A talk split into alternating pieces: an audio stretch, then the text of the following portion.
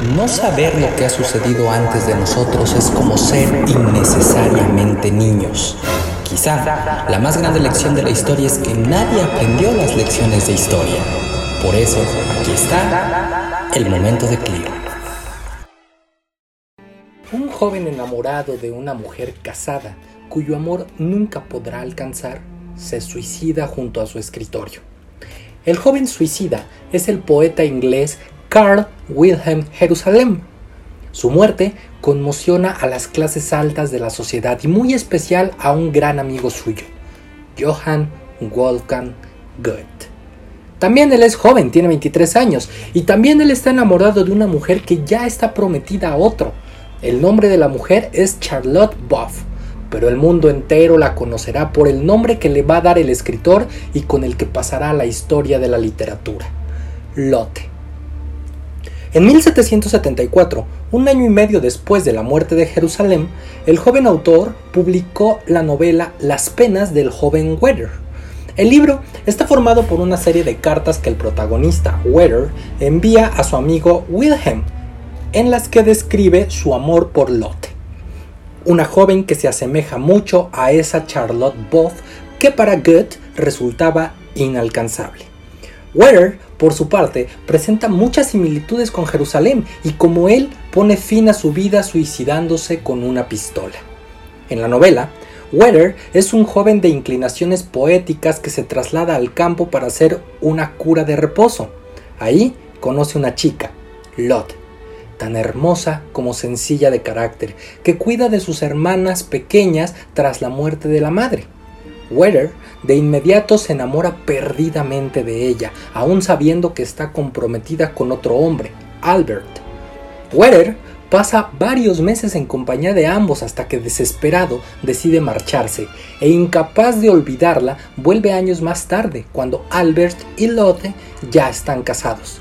Inquieta por su matrimonio, Lot termina pidiéndole que deje de visitarla tras una última entrevista en la que ambos no pueden contener la pasión, Ware toma la decisión fatal. Con el pretexto de que quiere hacer una salida, escribe a Albert para que le envíe dos pistolas, y Ware se dispara en la cabeza con una de ellas. A la mañana siguiente lo descubren moribundo junto a una carta de despedida para su amada. Consciente de que la iglesia niega la tierra sagrada a los suicidas, pide que lo entierren cerca del camposanto, bajo dos tilos y con su traje puesto. En 1774, Wolfgang Goethe publicó Las penas del joven Werner una novela que se convirtió en un gran éxito editorial, pero que creó una gran polémica, ya que su protagonista terminaba quitándose la vida al ser rechazado por su amada Lot.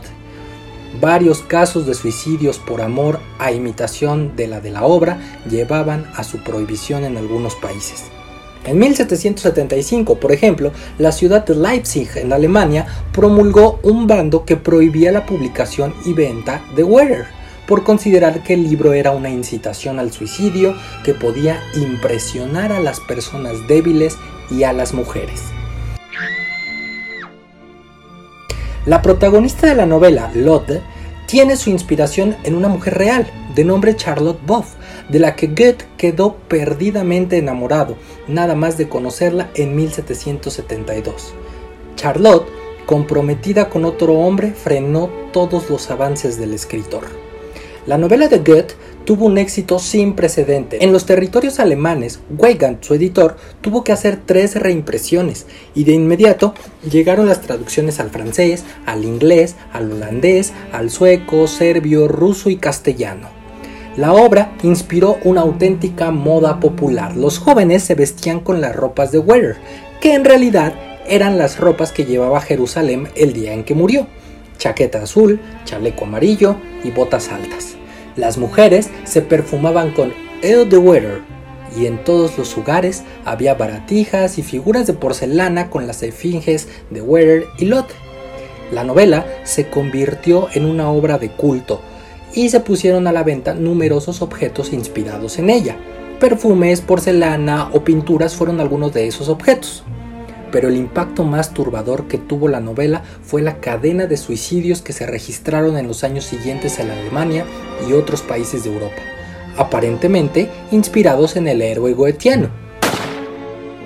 Sin embargo, ya antes de la aparición de Wetter, el suicidio por amor se había convertido en un tema de actualidad. En 1770, la prensa hizo eco del suicidio de dos amantes en las cercanías de Lyon, Francia. Un maestro armero que padecía una enfermedad incurable se quitó la vida junto a su amada en el interior de una capilla. Se habían encadenado el uno al otro y cada cual había empuñado su pistola junto al corazón. Varios relatos recogieron el caso, no para reprobarlo, sino destacando la pasión de los amantes. Ese mismo año, otro suicida se convirtió en un ídolo romántico, el poeta inglés Thomas Chatterton, que, reducido a vivir en condiciones de amarga pobreza, no pudo soportar más esa situación y se envenenó en su buhardilla a los 17 años, mismo que inspiró la novela del escritor alemán. Goethe nunca había imaginado la repercusión y las consecuencias que tendría su obra. En 1787 hizo una revisión de la misma en la que atribuía la decisión de Werner a una enfermedad anímica y hacía esta advertencia al lector. Sé un hombre y no sigas mi ejemplo. Solo nos queda pensar en lo extraña que es la vida, pues Werner al suicidarse se convirtió en un héroe inmortal. Esto fue El Momento de Clio, escrito y narrado por Rey Barça.